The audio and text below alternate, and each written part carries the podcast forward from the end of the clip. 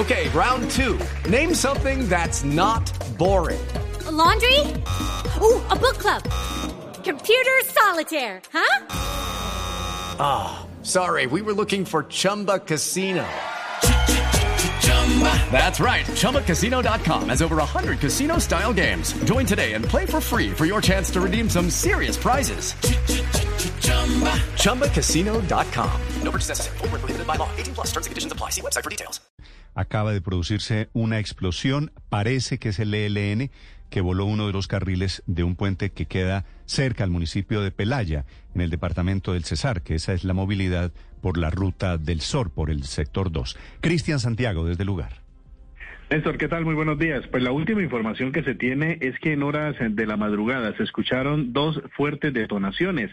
Las autoridades ya están haciendo presencia en el sector comprendido entre La Floresta, es un corregimiento que pertenece al municipio de Pelaya, al sur del departamento del Cesar. Hello, it is Ryan, and we could all use an extra bright spot in our day, couldn't we? Just to make up for things like sitting in traffic, doing the dishes, counting your steps, you know, all the mundane stuff. That is why I'm such a big fan of Chumba Casino. Chumba Casino has all your favorite social casino style games that you can play for free anytime, anywhere with daily bonuses. That should brighten your day a little.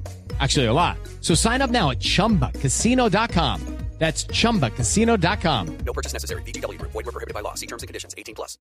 La primera información que se tiene de mano es que fue afectado uno de los carriles de un puente que está sobre esta zona en la Ruta del Sol, sector 2. Y en estos momentos grupos especiales en explosivos, eh, principalmente el Grupo Marte del Ejército Nacional, está en ese sector tratando de desactivar varias cargas explosivas que aún quedaron en el lugar. Recordemos que el ELN durante este paro armado ha atacado en dos oportunidades sobre la Ruta del Sol Sector 2.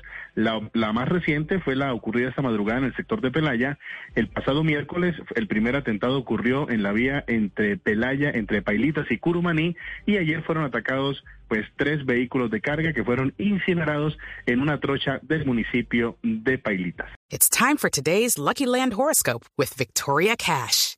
Life's gotten mundane, so shake up the daily routine and be adventurous with a trip to Lucky Land. You know what they say, your chance to win starts with a spin.